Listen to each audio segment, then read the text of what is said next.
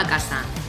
Ya puedes ir a la nevera y pillar una cerveza, una copita de vino o lo que más gusto te dé para tomarte este tiempo para ti. Loca por la tinta, arranca.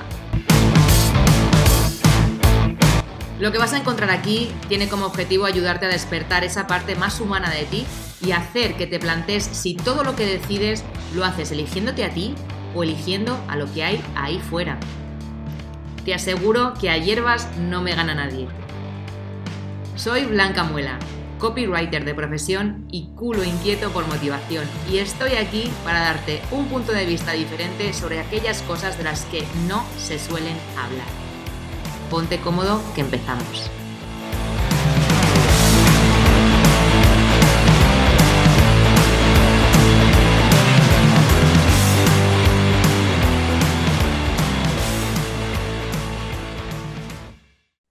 Hola de nuevo, bienvenido o bienvenida a un episodio más de Loca por la Tinta. En esta ocasión vengo acompañada por un artista, además un artista de mi disciplina favorita, el tatuaje. Pero es que Ernest, así se llama el invitado, no solo se queda en el tatuaje tradicional, sino que anda experimentando también con toda la parte espiritual que está relacionada con todo esto. Te presento a Ernest Graves, tatuador. ¿Graves es? El. ¿Graves? Tatuador de lo sagrado y lo profano. Bienvenido. Bienvenido, Muchas gracias. Gracias por invitarme, Blanca. Aquí estás, vamos, más que invitadísimo. Ya te digo que desde que me hablaron de ti dije, a este chico lo tengo que traer yo al podcast que me cuente, que me cuente tan interesante. Antes de nada, para ponernos a quien, bueno, a mí misma y a quien nos escucha en contexto, me gustaría que nos contaras un poquito eh, quién eres, de dónde vienes, tanto a nivel personal como a nivel profesional, ¿no? Así un poco como englobando un, para que tengamos un dibujo de quién es Ernest. Vale. Pues yo soy de Valencia, del barrio de la Luz, y bueno, pues estudié cuando era joven algo de cine y luego me metí en Bellas Artes y terminando la carrera empecé a dedicarme al tatu.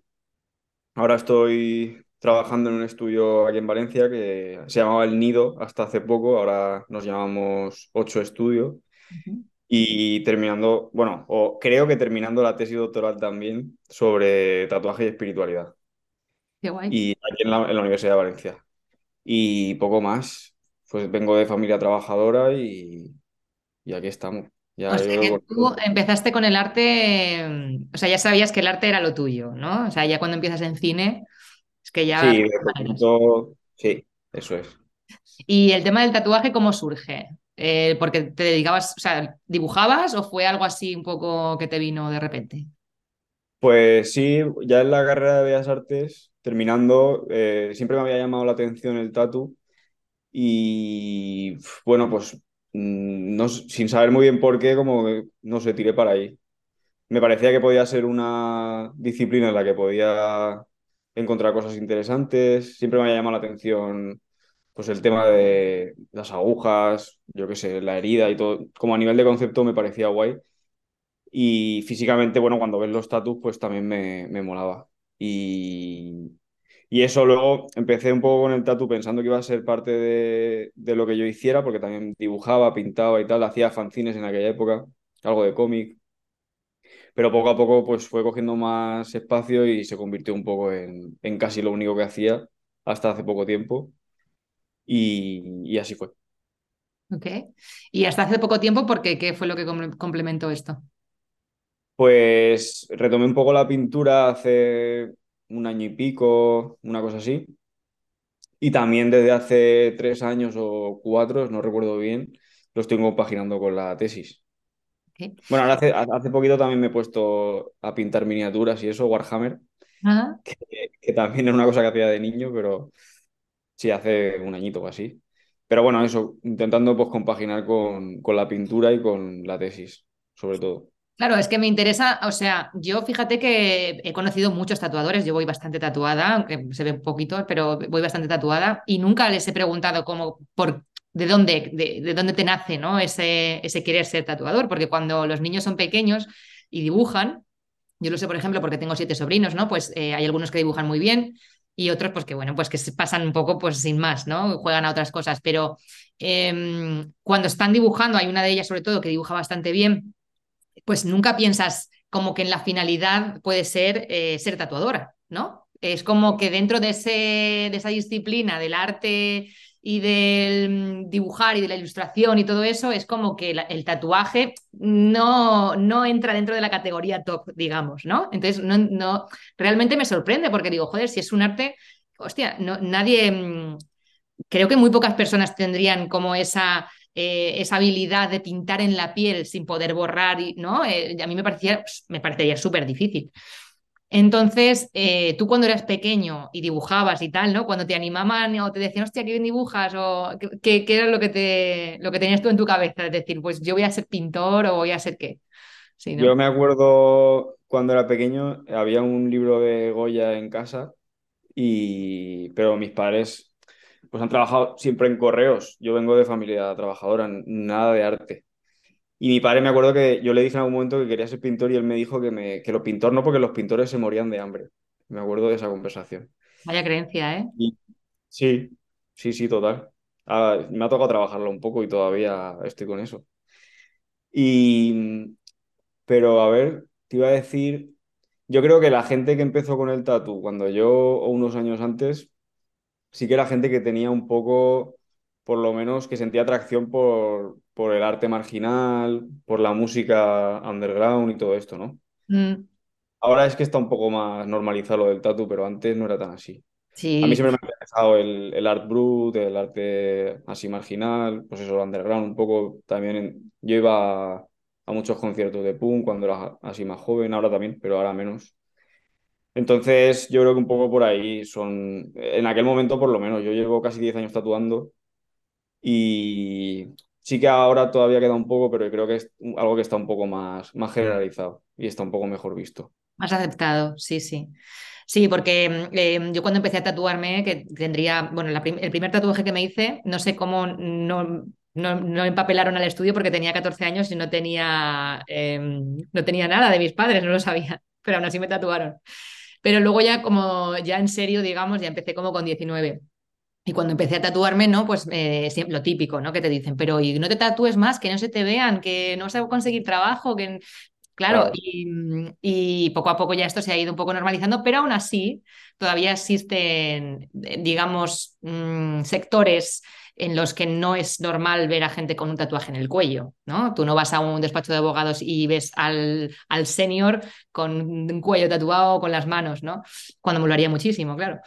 Pero eh, todavía nos queda, eh, por lo menos en España, si te vas a Reino Unido, a Nueva Zelanda, pues eso es súper normal, pero para nosotros todavía tenemos ese pequeño estigma, ¿no? Yo me fliparía que mi sobrina fuera tatuadora, fíjate, eso que me llevaba gratis. A ver si hay suerte, sí, sí. A ver si hay suerte. Claro, claro. Em, bueno, entonces, quiero que me cuentes acerca de esta tesis porque a mí eso es lo que... Yo, te he traído a ti aquí para que tú me hables de, ese, de esa conexión tatuaje-espiritualidad. Me parece la hostia. Pues no, ya me cuesta recordar un poco de dónde viene todo eso. Eh, pero sí que recuerdo cuando empecé a tatuar, como que mucha gente se hacía tatus como muy sentidos, ¿no? Mm. Decía, no, pues esto, yo qué sé, pues porque se me ha muerto no sé quién, o es que estoy en un momento en el que tal. Y yo también lo entendía un poco así cuando iba a tatuarme yo y empecé a preguntarme pues de por qué ocurre esto con el tatu. Y no ocurre cuando alguien va, porque si, supuestamente es un producto de consumo, si es como comprarse unos pantalones o como ir al cine o tal, ¿por qué la gente se lo toma de esa manera muchas veces? Y yo mismo. Entonces, nada, empecé a preguntarme un poco eso y, fue un poco el germen de lo que luego se convirtió en la investigación en la tesis.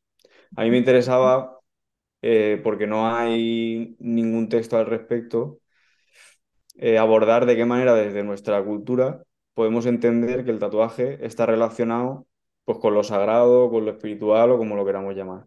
Mm. Y, y, ahí, y ese es un poco el, el motor de la investigación. Hay algunos factores que no tienen otras disciplinas, que como son el cuerpo, la marca, la permanencia, la herida, el dolor, que sí que pueden actuar para, bueno, pues para acercarlo a, esta manera de entender el, el tatu.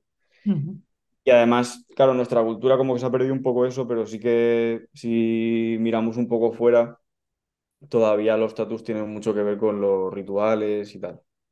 Completamente. En las tribus, las tribus que se, se tatúan como. De hecho, yo tengo un tatuaje de estos con bambú de, de Tailandia y joder, va- la gente van enteros mm, tatuados, la cara, o sea, es todo, sí, muy tribal y como con mucho significado, realmente. Mm. Y bueno. Aquí al final también lo hemos, a lo mejor se relaciona también mucho, ¿no? Pues con la, típica foto de la abuela o de la madre aquí en el pecho, eh, como para recordarte de toda la vida, ¿no? Eh, o de tu perro, yo también llevo aquí a una, de mis perras tatuada. Em, pero yo creo que también trasciende un poco a eso. Y, mm, una persona que se tatúa o que se ha tatuado varias veces, o incluso que, se desvirga eh, en una época de su vida, siempre hay un porqué. O sea, no es porque sí. Una vez que ya, ah, bueno, una vez que llevas muy tatuado, hay veces que es por, pura estética, pero sí que hay- cuando hay hitos en tu vida, pues tengo un hijo, eh, yo qué sé, de cambio pues de vida laboral, eh, hay alguna cosa importante, ¿no? En tu vida, entonces eh, esta gente, yo incluida, voy y me tatúo, ¿no? sí, sí, sí. Sí, sí, yo, yo también lo he hecho y, y creo que es parte del tatu. Co- Y como que mucha gente lo entiende y lo entendemos así, pero de manera inconsciente. Completamente. Sí.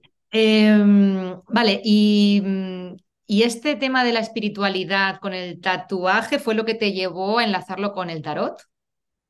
Eh, no, el tarot me viene de una época, yo creo que anterior al tatu, pero también estaba en la universidad. Yo llevo yendo a terapia hace un mogollón de años. De hecho, mi terapeuta ha subido los precios, pero a mí me, me mantiene el precio de, veterano. Y, cuan- cuando, empecé la terapia, empecé a investigar un poco el tema de las cartas porque me llamaba la atención, pero a nivel gráfico. Y bueno, pues poco a poco empecé a tener algunas experiencias así un poco peculiares y empecé a tomármelas más en serio y a estudiarlas más. Y, y eso. El link con el tatu, entre el tatu y el tarot, eh, para mí fue como una respuesta a una de las preguntas que me hice en su momento, que tenía que ver con... Claro, ahora mismo estamos hablando de, que esos movimientos, ¿no? De cuando uno tiene un cambio, un momento vital eh, determinado, eh, va y, y acompaña eso con un tatu. Y estamos hablando que eso es un movimiento inconsciente, o sea, todo, mucha gente lo hemos hecho, pero no entienden muy bien por qué. Y yo en aquel momento pensaba que qué valioso sería que ese gesto fuera consciente, o como que pudiéramos dar ese paso de una manera como mucho más, eh, más seria, ¿no? Por así decirlo. Y claro, yo trabajo todo tipo de tatu, pero me especializo un poco en el tradicional. Y el tradicional, pues al final son como un puñado de imágenes que se repiten y se van redibujando y se van reconstruyendo, pero que está más o menos limitado. O sea, no, no hay, hay unas representaciones limitadas. Y las cartas también tienen unas representaciones gráficas pues determinadas, son las que son y ya está. Yo trabajo el tarot de Marsella. Y tanto el tatuaje tradicional como las cartas del tarot de Marsella eh, puedes encontrar como vínculos gráficos y simbólicos comunes porque son artefactos europeos, son occidentales. Y claro, tanto como cuando se eh, generan o empiezan a, a crearse las cartas, que es un proceso paulatino, no es un momento histórico determinado, sino que se- parece ser que varias generaciones las han ido como interpretando y dibujando y redibujando, como el tatuaje tradicional europeo, que también es de un momento, que no es de un momento concreto y que ha sido una cosa más, más bien que tiene que ver pues como, como, el- como con el arte folclórico y todo esto, ¿no? Ujú, Como cosas que la gente toma, redibuja, se apropia y tal.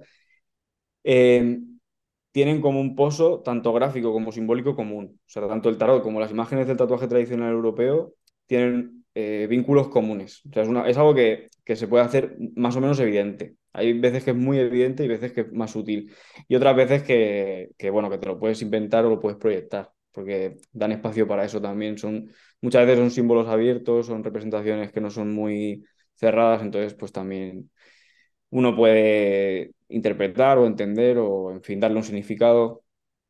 Entonces, pues de manera más o menos natural, como yo estaba tatuando y estaba también estudiando las cartas, pues me propuse un poco generar esa, ese vacío que yo entendía que había en el, en el tatu europeo, porque tú te vas, yo no sé cómo fue tu experiencia en Tailandia que me decías, pero sí que conozco que puedes ir fuera y, tatuarte de esa manera, ¿no? Pues allí tengo entendido que con monjes o yo qué sé, en la Polinesia todavía hay gente que está un poco trabajando así, incluso el tatuaje japonés a veces, pero en Europa no, no hay un, una opción clara que tenga que ver con todo esto. Y a mí me interesaba, a nivel personal, generar esa propuesta, aunque fuera una propuesta de, mercado, que a mí también me parece más estimulante a la hora de currar, porque con, esto, con este curro, con este tipo de tatus, yo creo que o, las clientas y los clientes me han dicho que es rico para, para ellos y para ellas, pero para mí también suele ser más divertido y, siempre, porque con las tiradas de tarot muchas veces eh, hay como un diálogo, como que la persona que pregunta en ese momento contigo te va a traer algo a ti también, que tú estás trabajando, que estás mirando. Entonces siempre es como mucho más, más rico. Interesante, me parece súper interesante. De hecho, bueno, yo iré, te lo digo.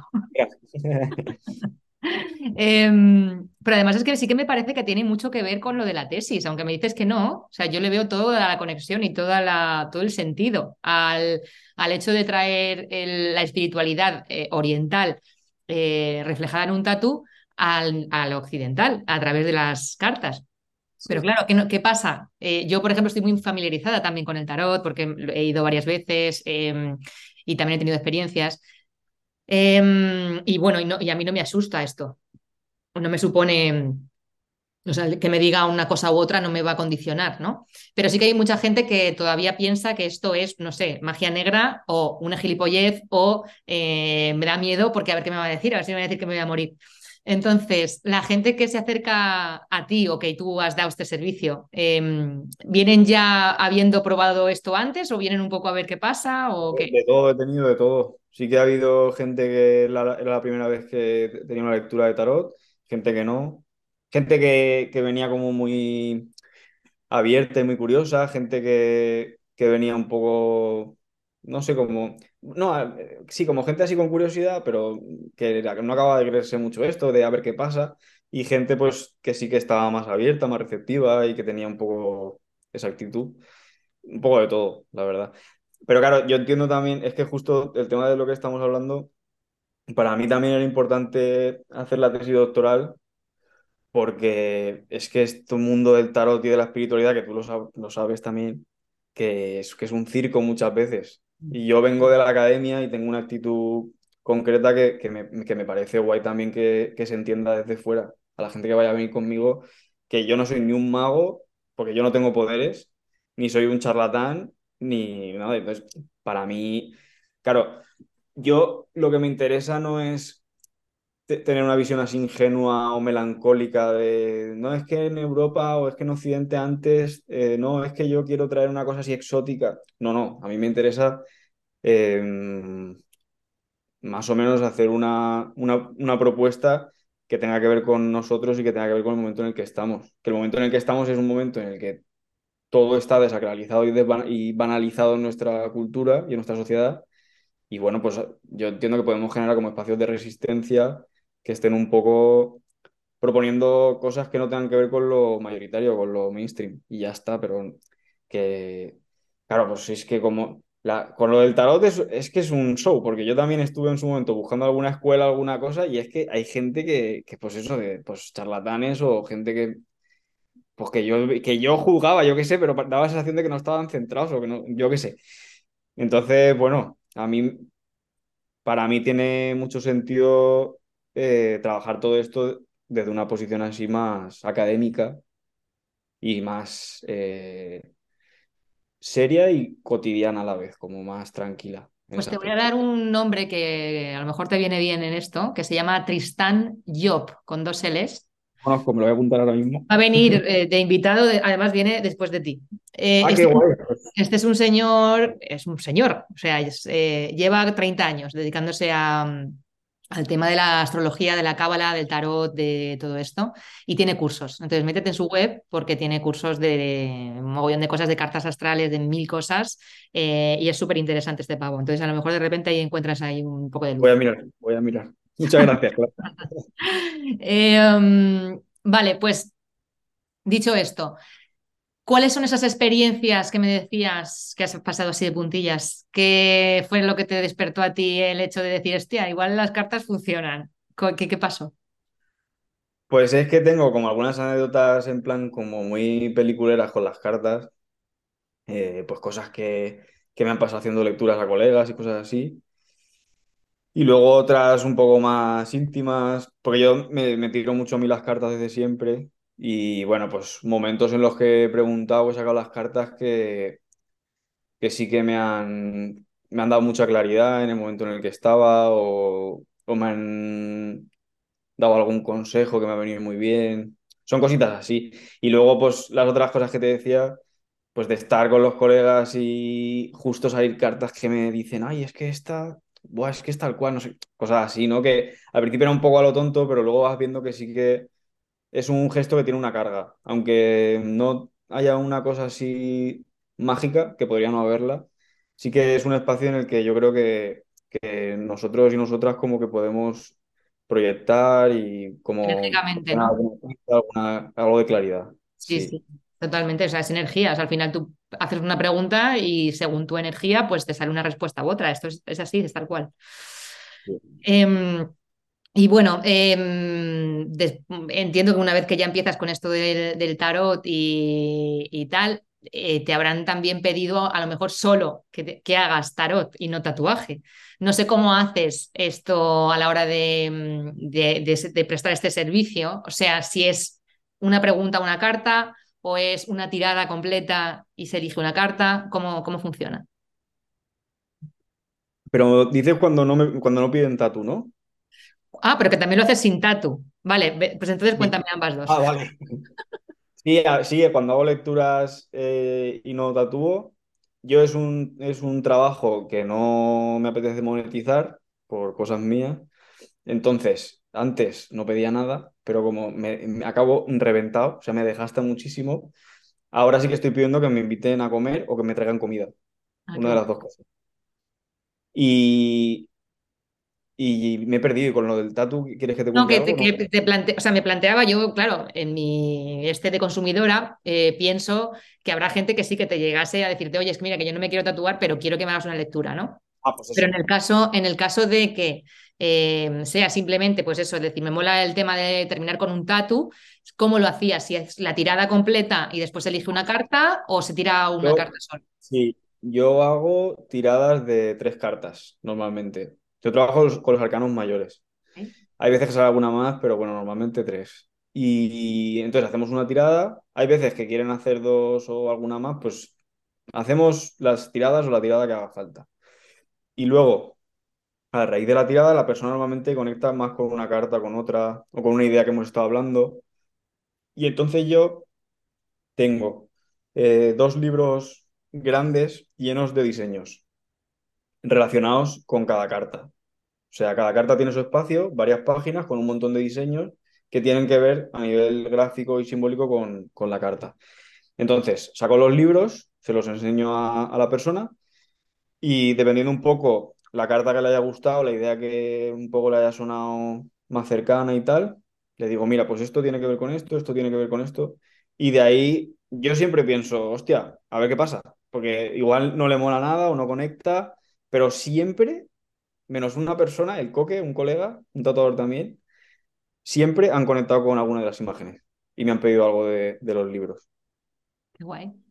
Y es algo que yo, es un, o sea, es una cosa que yo tampoco ofrezco Ahora desde los últimos meses sí, pero yo era un trabajo que, que hacía un poquito así a escondidas porque muchas veces también pensando que igual no, no sabía hasta qué punto iba a funcionar o no, Pues pero yo te digo justamente que yo estoy en el tema marketing y tal, eh, yo al meterme a ver tu perfil, o sea, Nando ya me había enseñado eh, reels y cosas, pero cuando me metí en tu perfil dije, no hay información sobre esto, no hay. O sea, si tú no vas a buscarlo no, o lo sabes de oídas, no lo ves en tu perfil. Entonces yo te diría que le des caña a eso porque me parece la hostia, o sea, me parece una manera de... de, de separarte del resto, ¿no? Al final, de tener como una marca personal muy, muy guay eh, y muy eh, especializada en esto, me parece la leche. Entonces yo te diría que le dieras caña, ¿eh? ¿qué tal? Pues muchas gracias. Te voy a seguir el consejo que yo es que se me da fatal lo del marketing y tal. O sea que te tomo la palabra. Y al Sí. final, eh, el final es, es compartir lo mismo que estás haciendo hasta ahora, pues los status y tal, pero a lo mejor ese proceso o el por qué, oye, explicar, mira, esto lo hago por esto, o no sé, eh, me parece muy guay porque ya te digo que es algo muy innovador. No sé, realmente no, no sé si hay esto en alguna otra parte de, de Europa, pero me parece la hostia. O Yo sea, sé, bueno, ojalá. Ojalá, porque ya te digo que yo como consumidor también de Tatus estaría encantado. Claro, entonces, eh, no sé, a, a estos que habrá gente que le dé exactamente lo mismo, ¿no? Pero aquellos que estamos interesados pues, en esto de la energía, ¿no? Y de en los momentos vitales y esto relacionarlo con un tatuaje, pues al final es que tiene todo el sentido. Qué guay.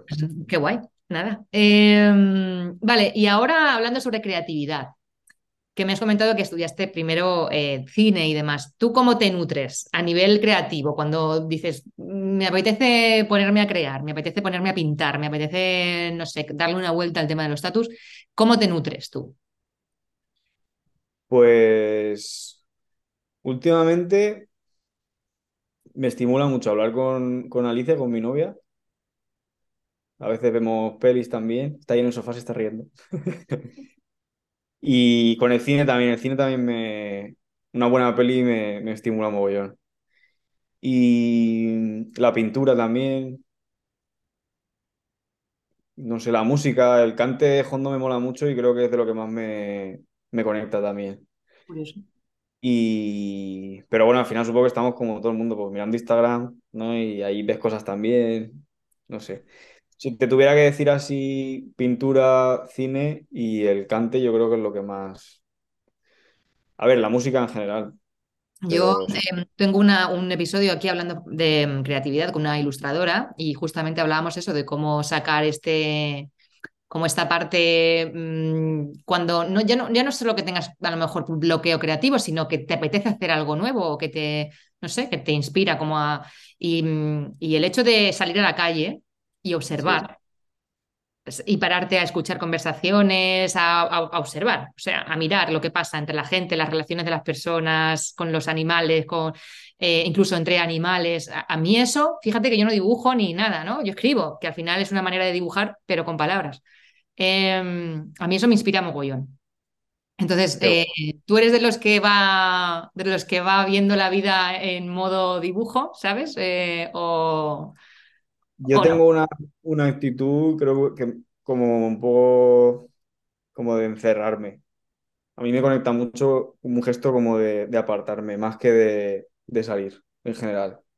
Y necesito espacios y periodos de estar solo o de tener así pocos estímulos y tal, o de concentrarme en algo. Pero bueno, sí, hombre, un día que estás así que espléndido, pues dar un paseo, tal, eso es la leche, vamos. Sí, sí. Total.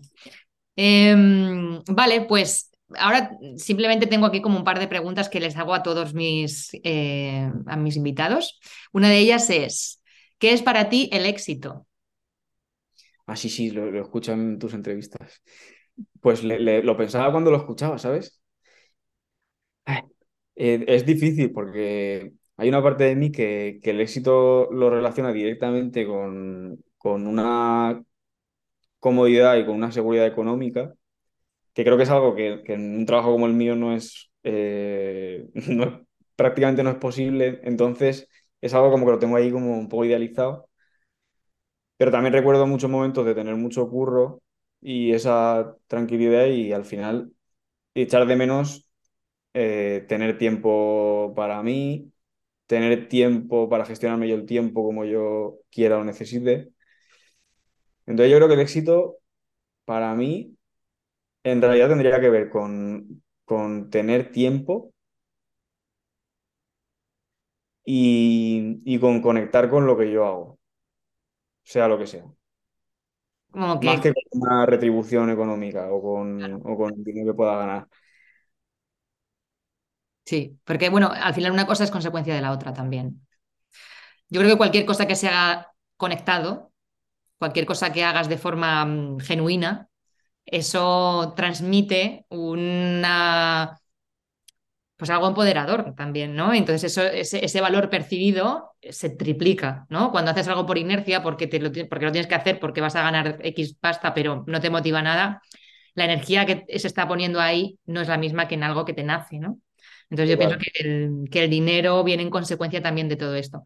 Pero también hablando sobre el dinero, em, porque muchas veces cuando pregunto esto, siempre, o no siempre, ha, habido veces ¿no? que em, que enfrentan el, éxito del dinero o el éxito del tiempo o el éxito del disfrute. Y, siempre digo, que ya los que me escuchen todos los podcasts pues dirán, esta es una cansina, eh, yo siempre digo que no hay que elegir. O sea, que tú puedes tener disfrute, tú puedes tener tiempo libre y puedes tener dinero. O sea, la cosa es que no te veas eligiendo, que tú no te vayas con esa actitud de decir o una cosa u otra. No, puedes tener las dos porque no hay por qué no tener las dos, ¿no? O las tres o las que te dé la gana. Simplemente que tienes que buscar la fórmula adecuada para que eso suceda, ¿no? Equilibrio también. Sí, sí, yo creo que también, claro, cuando piensas en una noción de éxito, es como una cosa que tiene como más que ver con el, con el ego. Es como que cuando pienso en esa palabra yo ya me despisto directamente, porque yo sí que tengo la sensación o he tenido la experiencia de, por ejemplo, cuando digo, hostia, a ver si me sale un poco más de curro, voy a hacer unos diseños, a ver cómo os hago más comerciales. Y si lo estoy haciendo con esa intención y muchas veces no estoy conectado, luego no vendo ni uno. Sin embargo, diseños que hago, que me lo estoy disfrutando y tal, y pienso que nadie me los va a pedir, son muchas veces los que, los que salen. Entonces, sí que si, si, yo no, si no me pongo a darle vueltas, o, con, o menos con la cabeza, sí que entiendo lo que me estás diciendo que, tiene que ver con, todo eso. Es así, es completamente. Es al final es, una proyección tuya, ¿no? Es como algo que tú estás. Esa, tu cabeza es un ordenador, ¿no? Y está creando algo. Y si tú lo haces de forma eh, autómata, como un autómata, pues eso es lo que vas a mostrar. Pero si lo haces de una forma genuina, desde tu esencia, eso es lo que brilla. Eso es lo que la gente lo recibe como algo muy guay, ¿no? Y bueno, no sé, es, mi opinión. aquí no hay nada escrito en piedra. De acuerdo, estoy de acuerdo.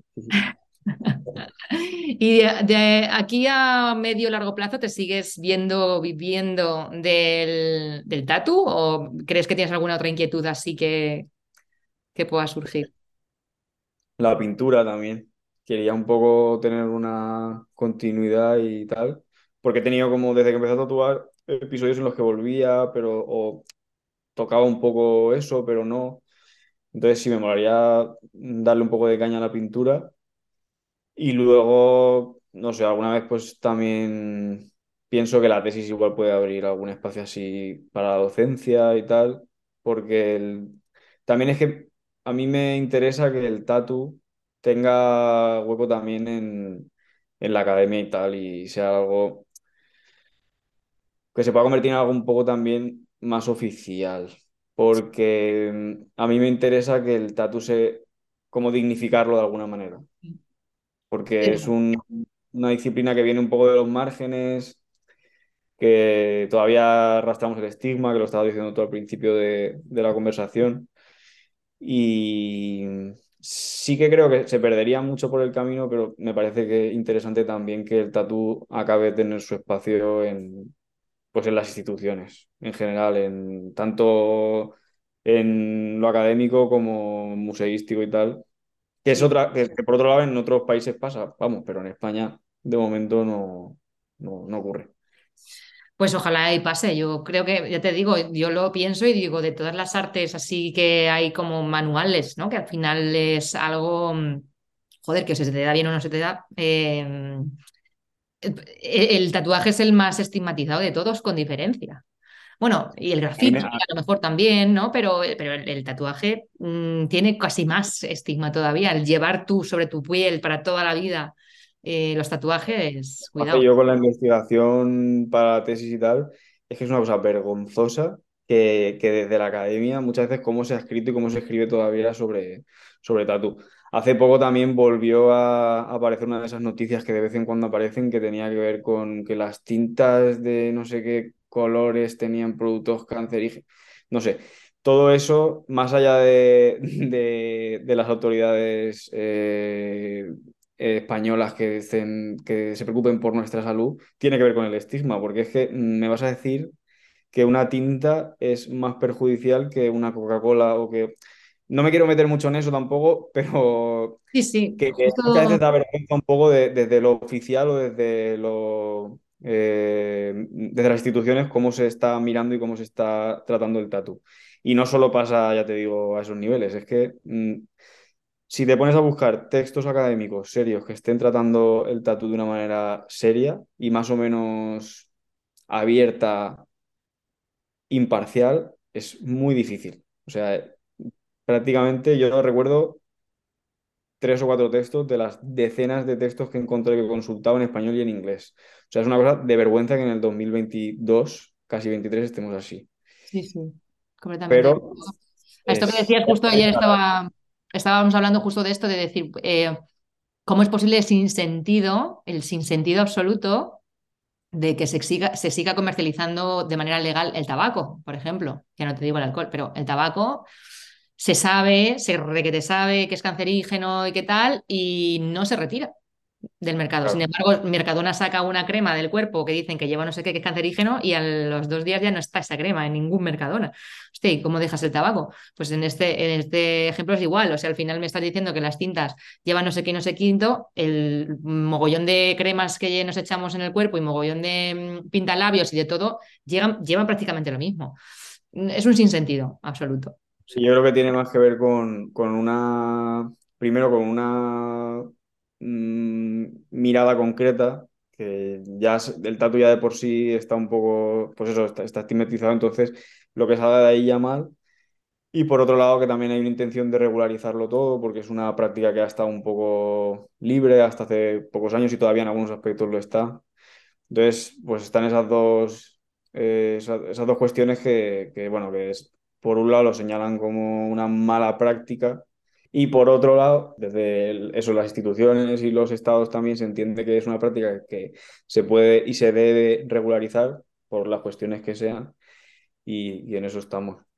Pero es que es una, una movida porque, claro, el tatu, o sea, por lo, parece ser que todas las culturas y todas las sociedades han tenido que ver con el tatu eh, por afiliación o, por rechazo. Y en Europa es un poco así también. Los países nórdicos tienen otra relación con él porque a nivel como una especie de reivindicación nacional, ellos han tomado el tatu desde hace ya un par de siglos, pero en la zona mediterránea y en otros países de, Europa, pues todavía está con, con, el tema del estigma. Y ya te digo, si yo, si es que la mayoría de libros que tengo sobre tatu son de médicos y criminólogos hablando mal de Tatu y tal. Y son textos que son recientes, tampoco estoy hablando de, una cosa de hace 100 años.